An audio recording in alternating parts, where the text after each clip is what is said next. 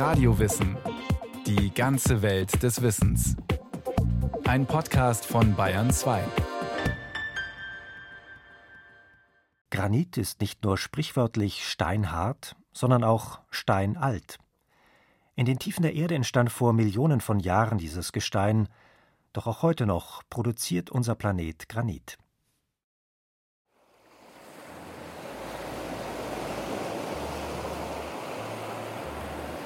Cremefarbener Sandstrand, Kokospalmen, türkisfarbener Ozean. Diese Kulisse ist eigentlich zu kitschig, um real zu sein und deshalb ein häufig gewählter Hintergrund für Werbefilme oder Hochzeitsfotos. Ladik, eine der Seychellen Trauminseln im Indischen Ozean. Am Strand liegen tonnenschwere, vom Meer rundgespülte anthrazitgraue Felsblöcke. Einige stehen oval wie Ostereier, andere liegen flach wie Flundern im Sand. Wanderguide Simon Dogli ist auf einen der Felsbrocken geklettert. Uh, wir stehen hier auf Granit. Die Inseln der Seychellen sind entweder aus Granit oder aus Korallen geformt.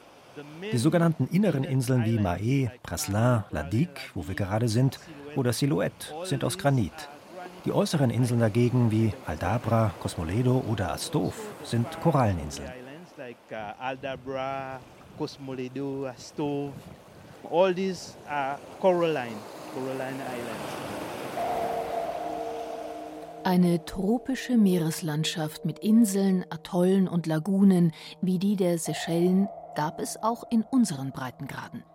Etwa in der Jurazeit vor 200 Millionen Jahren war das heutige Bayern eine Inselwelt.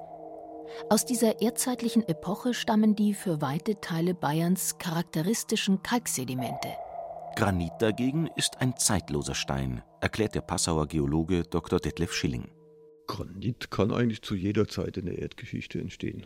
Entstehen tut Granit, wenn zum Beispiel zwei Kontinente miteinander kollidieren und unter diesen hohen Drücken und Temperaturen, die dabei entstehen, dann Gesteinsschmelzen entstehen und aus diesen Schmelzen dann der Granit kristallisieren kann. Granit kann auch entstehen, wo zum Beispiel eine ozeanische Platte unter einen Kontinent abtaucht und das Material, was die ozeanische Platte dann in die Tiefe führt, in größerer Tiefe aufschmilzt und unter dem Kontinent dann als Pluton aufsteigt und als Granit dann wieder auskristallisiert. Erdgeschichtlich werden drei Phasen unterschieden. Erstens die magmatische Phase vor viereinhalb Milliarden Jahren. Die Erdkugel ist ein glühender Feuerball. Erst als die Oberfläche abkühlt, bilden sich die ersten Gesteine, zum Beispiel Granit. Zweitens die sedimentäre Phase. Wetter und Wasser sorgen für Verwitterung. Durch Ablagerungen bilden sich Sedimentgesteine, zum Beispiel Kalk und Sandstein. Drittens die Metamorphosephase. Gesteine versinken im Erdboden, werden unter einem enormen Druck umgeformt. Ergebnisse sind Gneise, Quarze oder Marmor, die jüngsten Steine auf der Erde. Granit ist also uralt. Und Granit ist blutjung. Denn im Erdinneren entsteht kontinuierlich neuer Granit. Allerdings wird dieser erst in Millionen von Jahren an der Erdoberfläche auftauchen. Noch vor 200 Jahren war unter Wissenschaftlern umstritten, woher Granit eigentlich kommt. Die sogenannten Neptunisten, darunter auch der Geowissenschaftler Johann Wolfgang von Goethe, waren überzeugt, das Gestein sei aus Wasser entstanden. Die Plutonisten dagegen glaubten an die Entstehung aus Feuer und behielten Recht. Dr. Detlef Schilling. Wir alle kennen ja Vulkane, an denen Magma ausbricht, an die Erdoberfläche gelangt. Das sind die sogenannten Oberflächengesteine. Und es gibt Tiefengesteine, wo dieses Magma nicht bis zur Oberfläche gelangt, sondern in der Erdkruste kristallisiert und erstarrt. Und dazu gehört der Granit. Im Erdinneren, in 12 bis 20 Kilometern Tiefe, bildet sich Magma, bei Temperaturen zwischen 700 und 900 Grad Celsius. Weil sie weniger Dichte hat als das darüberliegende Gestein, steigt diese Magmamasse im Lauf der Jahrmillionen in höhere Bereiche auf und zwar in Form von großen Blasen, den Plutonen. Ausgelöst wird der Magmenaufstieg, die sogenannte Intrusion, durch Bewegungen der Erdkruste. Tektonische Verwerfungen schaufeln quasi den Weg frei nach oben. Die Plutonen können Ausmaße von bis zu mehreren hundert Kilometern Länge und einer entsprechenden Breite erreichen. In drei bis zehn Kilometern Tiefe kühlt das Magma dann ab und wird zu Granit. Ein Granit-Pluton, der abkühlt, der schrumpft um ein gewisses Maß. Wenn Sie ein Metall erhitzen, dann dehnt sich das aus. Beim Abkühlen zieht sich es wieder zusammen. Genau dasselbe passiert mit diesem Granit, wenn er abkühlt. Und der bekommt dann Risse. Und die machen ein ganz bestimmtes Muster im Granit, das mehr oder weniger rechtwinklig aufeinander steht. Dass das also wie ein würfelförmiges Muster ausschaut. Die scheckige Färbung von Granitgestein kommt von den Einzelteilen, aus denen es hauptsächlich besteht, nämlich drei Mineralen: grauem Quarz, weißem Feldspat und schwarzem Glimmer. Leicht zu merken mit dem alten Schulspruch: Feldspat, Quarz und Glimmer, die drei vergesse ich nimmer. Außerdem beinhalten Granite kleinere Mengen von Erzmineralen wie Apatit, Titanit oder Magnetit. Deshalb schaut kein Granitstein aus wie der andere. Durch die Quarzbestandteile ist Granit druckfest und nicht spaltbar. Der Feldspat sorgt für seine Härte und Abriebsfestigkeit. Glimmer ist vor allem für die Farbgebung zuständig. Es wird zwischen Hell- und Dunkelglimmer unterschieden. Und bei Verwitterung lösen sich Glimmerteile auf, Oxide werden frei und lassen den Stein wie verrostet aussehen, was in der Baubranche zurzeit in Mode ist. Minerale, die im Erdinneren langsam auskristallisieren, sind sehr grobkörnig, wie der Granit, der eine Körnergröße von mehr als 5 mm aufweist. Minerale, die an der Erdoberfläche schnell auskristallisieren, sind feinkörnig wie Basalt. Hier beträgt die Körnung weniger als einen Millimeter. Aber auch innerhalb der Granite finden sich fein- und grobkörnigere Sorten, wie Dr. Detlef Schilling erklärt das hängt mit der Größe des Granitplutons zusammen. Ein großer Granitkörper kühlt natürlich sehr viel langsamer ab. Dann haben die Kristalle viel Zeit zu wachsen und dann gibt es große Kristalle. Und ein kleiner Granitkörper, der kühlt deutlich schneller ab und dann haben die Kristalle nicht so viel Zeit zu wachsen und wir haben ein feinkörniges Material. Fast 100 Meter ist der Steinbruch tief, in dem massive Stahlbohrer Granitblöcke anbohren. Die Arbeitsfläche hier in Hautzenberg im Landkreis Passau, auf der gerade die schweren Bagger stehen, war noch vor ein paar Jahrzehnten tief im Erdboden versteckt. Schicht für Schicht haben die Steinbruchbetreiber abgetragen. Oben am Rand des Bruchs stehen Kiefern, Birken, Holundersträucher. Nicht ganz senkrecht ragen die Granitwände nach oben. Die Blöcke müssen versetzt herausgebohrt und gesägt werden, um die Statik nicht zu gefährden. In diesem Steinbruch baut die ansässige Firma Zankel seit 70 Jahren Granit ab. Jürgen Hasselbeck ist Geschäftsführer und selbst Steinmetz. Das ist der Ursprungsbruch, der Bruch Berwing. Und hier hat vor 70 Jahren alles begonnen. Früher war das einfach äh, Wiese oder Wald. Und man muss sich vorstellen, in einem Bruch ist erst einmal Abraum, dann wird der Abraum weggearbeitet, bis dass der gute Stein kommt, braucht man ungefähr, manchmal braucht man 5 Meter, manchmal 15 Meter, dass man es erst einmal wegschießen muss. Man bohrt ihn halt rein und man schießt es mit Sprengschnur weg, dass man den Stein nicht verletzt oder den guten Stein nicht verletzt. Ja, das ist äh, Stahl. Das sind so 4 Meter Stangen aus Stahl und vorne ist äh, eine Bohrkrone aus Diamant. Durchmesser 3,5 cm und die bohren wir dann rein. In den zurückbleibenden Granitwänden sind die Spuren zu sehen zum einen von den Sprengungen und den schweren Bohrern, zum anderen von den natürlichen Fließrichtungen des früheren Magmas. Der Steinbruch besteht aus drei verschiedenen Gängen. Einmal den Hebgang, das ist der horizontale, dann der Stehgang. Der Stehgang geht von Ost nach West und der Stutz. Das ist alles rechtwinklig. Und so schaut man, dass nicht der Stein, sage ich mal, ja, dass man schön verarbeiten kann im Sägewerk. Diese von Natur aus rechtwinklige Anordnung des Granits macht den Abbau relativ einfach. Zehn Brüche betreibt alleine die Firma Zankel rund um Hautzenberg, Teil des ostbayerischen Granitlandes, einem der ergiebigsten Granitvorkommen in Europa. Von den Materialien her haben wir einen heller Granit und einen blauer Granit und einen gelben Granit. Zum Beispiel zieht sich hier im Berbing die Linie durch, genau wo wir stehen. Hier ist der heller und der Berg dann wieder blau. Das ist ganz komisch, aber der Bruch ist jetzt 50 äh, Meter weg von dem hellen Bruch und ist blau. Wie aber kommt der Granit aus der Erdkruste an die Oberfläche? Auch daran sind die ständigen Bewegungen der Erde schuld, erklärt Geologe Detlef Schilling. Das sind tektonische Vorgänge, die zur Hebung von Erdkrustenteilen führen. Und wenn die dann weit genug über die Erdoberfläche hinausragen, dann wird natürlich die Erosion, die Verwitterung tätig. Und das Gebirge, in dem dieser Granit sich befunden hat, wird von der Oberfläche her abgetragen, sodass unter Umständen der Granit an die Oberfläche kommt. Kaum an der Erdoberfläche angekommen, setzen dem Granit Wind, Wetter und vor allem Wasser zu. Die Verwitterung setzt ein und verformt den jahrmillionenalten Stein. In feuchtwarmen Regionen reicht die Verwitterung sogar bis 100 Meter in die Tiefe.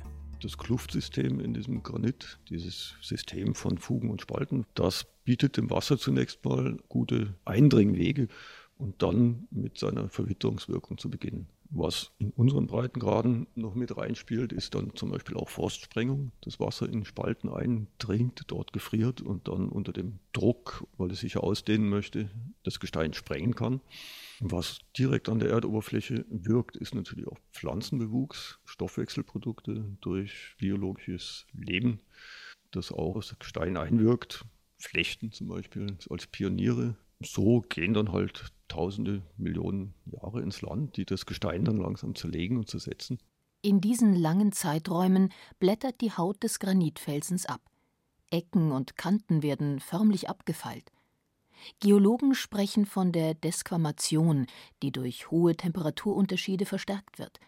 Daraus resultieren die typischen runden oder ovalen Formen des Granits, die etwa in Wüsten oder an Küsten recht bizarre Figuren darstellen können. Zum Teil entstehen seltsame Formen, wenn also Bereiche in diesem Granit härter sind als umgebende Bereiche. Dann können die recht lange erhalten bleiben und als sogenannte Wollsäcke herauswittern und zum Teil recht spektakuläre Gebilde bilden in der Natur. Die sogenannten Wackelsteine, die nur noch ganz wenig Kontakt mit ihrer Unterlage haben und durchaus durch Besucher in Bewegung versetzt werden können. Die Großen ihrer Art werden als Felstürme oder Felsburgen bezeichnet. Solche Granitformationen sind landschaftsprägend, zum Beispiel in den Wüsten im Südwesten der USA. Berühmt sind auch die Köpfe der amerikanischen Präsidenten, die am Mount Rushmore in South Dakota aus Granitfelsen gemeißelt wurden. Ein spektakuläres Felsfeld ist im Bayerischen Wald zu bewundern.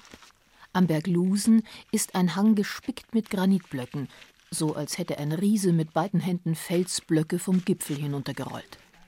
Geologen wie Detlef Schilling nennen das ein Blockmeer. Das sind zum Teil eiszeitliche Prozesse, die da mitgespielt haben. Während der Eiszeit im sogenannten Permafrostbereich, das heißt in den Höhenlagen, in denen der Erdboden ganzjährig gefroren war, haben sich dann in diesen Auftauphasen Erdschollen talwärts bewegen können unter der Schwerkraft. Und dabei ist Material sortiert worden. Das heißt, diese Blöcke, die sind an der Erdoberfläche liegen geblieben und feineres Material ist davon bewegt worden, sodass also die Blöcke als Blockmeer sozusagen, als Blockgletscher teilweise sagt man auch, übrig geblieben sind. Die Granitvorkommen in Ostbayern sind Teil der Böhmischen Masse, die eine Ausdehnung von 300 auf 300 Kilometer hat. Das Hauzenberger Massiv erstreckt sich über 60 Quadratkilometer. Auf dieser niederbayerischen Intrusivfläche waren in den vergangenen Jahrhunderten an die 140 Steinbrüche aktiv. Andere größere Vorkommen finden sich etwa in der Oberpfalz rund um Flossenbürg, im Fichtelgebirge oder im österreichischen Mühlviertel. Im Werk der Firma Zankle in Hautzenberg wird der aus den Wänden gebrochene Stein rund um die Uhr weiterverarbeitet. Die kleineren Überreste der Bohrungen und Sprengungen landen in einer Art Rüttelmaschine und werden zu Kopfsteinpflaster verarbeitet. Die unversehrten Granitblöcke werden von wuchtigen Gabelstaplern in die Sägehalle verbracht. Mit Wasser werden die übermannshohen Sägeblätter von den Mitarbeitern von Jürgen Haselbeck gekühlt, um nicht heiß zu laufen den ganzen Tag und über die Nacht schneiden dann die großen Sägen. Das sind Blocksägen mit einem Durchmesser 3,50 Meter, sind die Sägeblätter bis 2 Meter. Die sind Stahlblätter und sind belegt mit 3 cm hohen Diamantzähnen. Die zweite Variante, wie man einen Rohblock aufschneiden kann, ist mit einer Seilsäge. Hier ist ein Seil mit Diamanten bestückt. Der Vorteil ist hier, dass man harte Gesteine schneiden kann und genauer. In der Werkhalle nebenan werden die dicken Granitscheiben weiterverarbeitet. Zu Bodenbelägen, Treppenstufen, Fensterbänken oder G-Platten. Wir produzieren wir nach Architektenwunsch. Pflasterplatten 10 cm stark, 16 cm breit, die Längsseiten gesägt, die Querkanten gespalten. Die Dingolfing sind zum Beispiel jetzt 4500 Quadratmeter in 16 starken Platten und die werden halt dann peu à peu geliefert. Schon seit dem Mittelalter wird Hautzenberger Granit an prestigeträchtigen Bauwerken verwendet.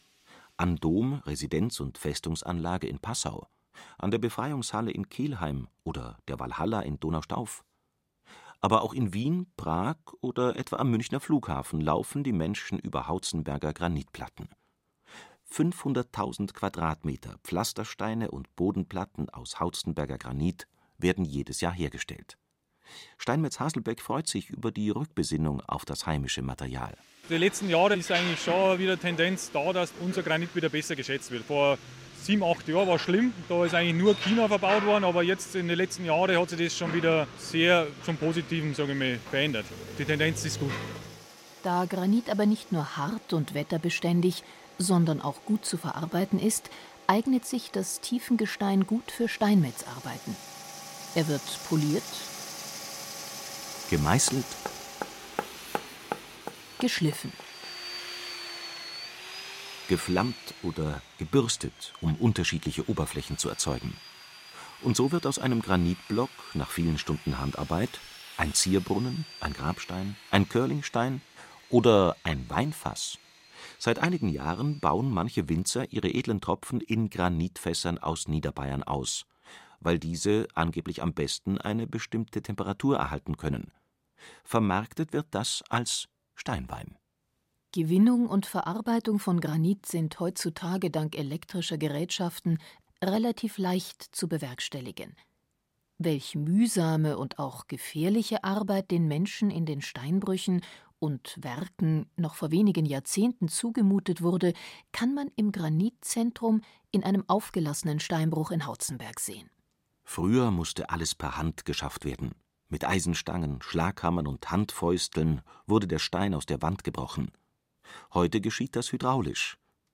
Dann mussten die schweren Brocken mit Winden und Handkurbeln bewegt und in Loren gehoben werden.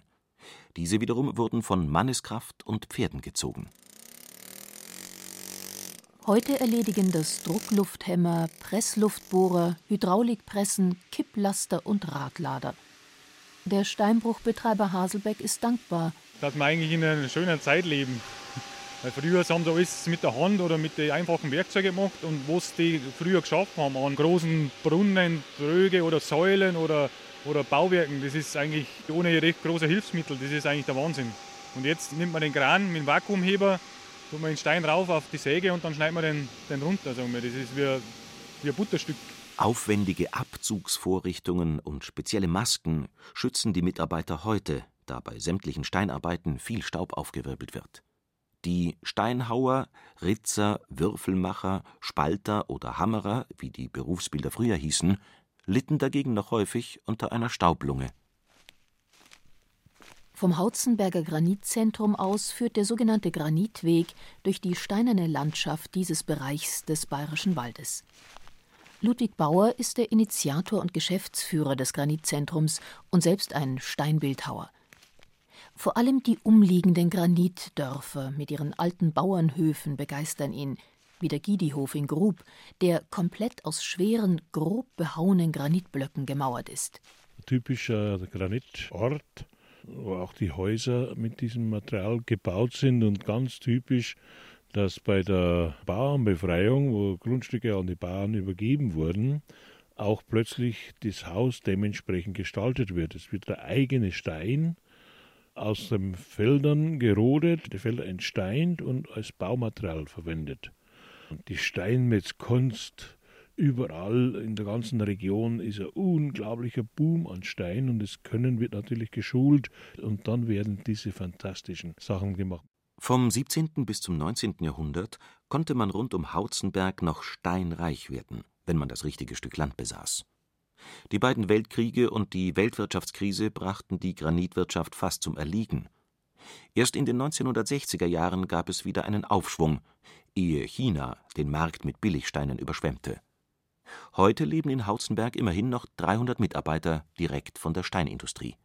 Hart wie der Granit ist, haben die Steine aus dem Bayerischen Wald schon manch seltsame Verwendung gefunden. Ludwig Bauer mit einer bemerkenswerten Anekdote.